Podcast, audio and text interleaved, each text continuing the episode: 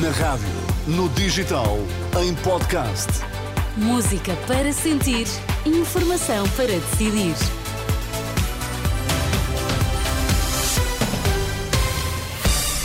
Vitor, quais são agora os temas em destaque?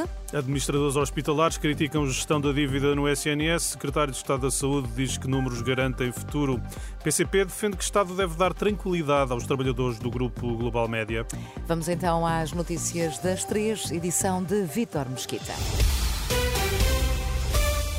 Valor da dívida no SNS permite continuar a trajetória de reforço de investimento e melhorar os cuidados aos utentes, posição defendida na Renascença pelo secretário de Estado da Saúde, depois do governo ter revelado hoje que a dívida total em 2023 hum, foi a mais baixa da última década, uma descida para os 1.087 milhões de euros, menos 530 milhões em relação a 2022, uma hum, garantia para o futuro na leitura de Ricardo Mestre. O que nós temos é neste momento um SNS que no final de 2023 apresentava contas certas e que permite ter uma ambição para 2024 continuar esta trajetória de fortalecimento, de reforço da sustentabilidade, que é base para nós conseguirmos melhorar a qualidade dos cuidados que o SNS procura todos os dias prestar aos cidadãos. E isso é que é o, o, o mais relevante Desta forma, o secretário de Estado da Saúde desvaloriza as críticas dos administradores hospitalares. Em declarações à Renascença, Xavier Barreto contesta a forma como a dívida é gerida pelo governo. Nós sabemos que um hospital vai precisar, imagino, de 100 milhões de euros. Não lhes damos esses 100 milhões de euros, damos-lhes 90. Assumimos que o hospital vai ter 10 milhões de resultados negativos. Portanto, mantemos o hospital numa escassez uh, financeira ao longo de todo o ano. Ao longo de todo o ano, o hospital vai progressivamente acumulando dívida e no final do ano o Estado vem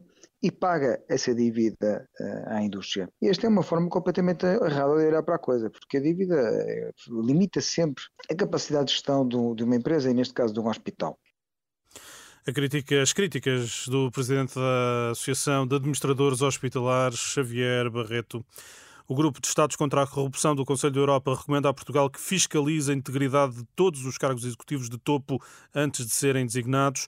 No relatório da quinta ronda de avaliação, hoje conhecido, há ainda preocupação com a transparência dos contactos entre altos funcionários executivos e posições de grupos de interesse sustentados por lobby. Todos os detalhes em rr.pt. Menos impostos, justiça fiscal mais célere, menos burocracia, reabilitação das parcerias público-privadas. A Associação Business Roundtable Portugal apresenta no manifesto várias medidas que considera essenciais para incentivar o crescimento da economia portuguesa. Pedro Gingeira do Nascimento O secretário-geral da Associação diz que o país tem de crescer quatro vezes mais. Temos que ter muito mais ambição para o país. Nós crescemos uh, ao longo deste século menos de 1% ao ano, e isto é um quarto daquilo que cresceu os nossos países com os quais nos devemos comparar dentro da União Europeia, e nós calculamos que para que possamos regressar ao top 15 de riqueza uh, per capita, onde estávamos no ano 2000, até 2043 nós tínhamos que crescer a 3,9% ao ano Todos os detalhes sobre o manifesto no site da Renascença. O PCP defende que o Estado tem instrumentos para garantir o pagamento dos salários e retribuições em atraso dos trabalhadores do Grupo Global Média, hoje em greve. O secretário-geral Paulo Raimundo continua a não descartar a possibilidade de uma nacionalização dos órgãos do grupo, mas defende que o mais importante no imediato é tranquilizar os trabalhadores. Vítor, encontro marcado para amanhã? Sim, Combinado. até amanhã. Até amanhã, Vítor. As notícias uh, estão sempre a ser atualizadas, entretanto, quer no site, quer na aplicação da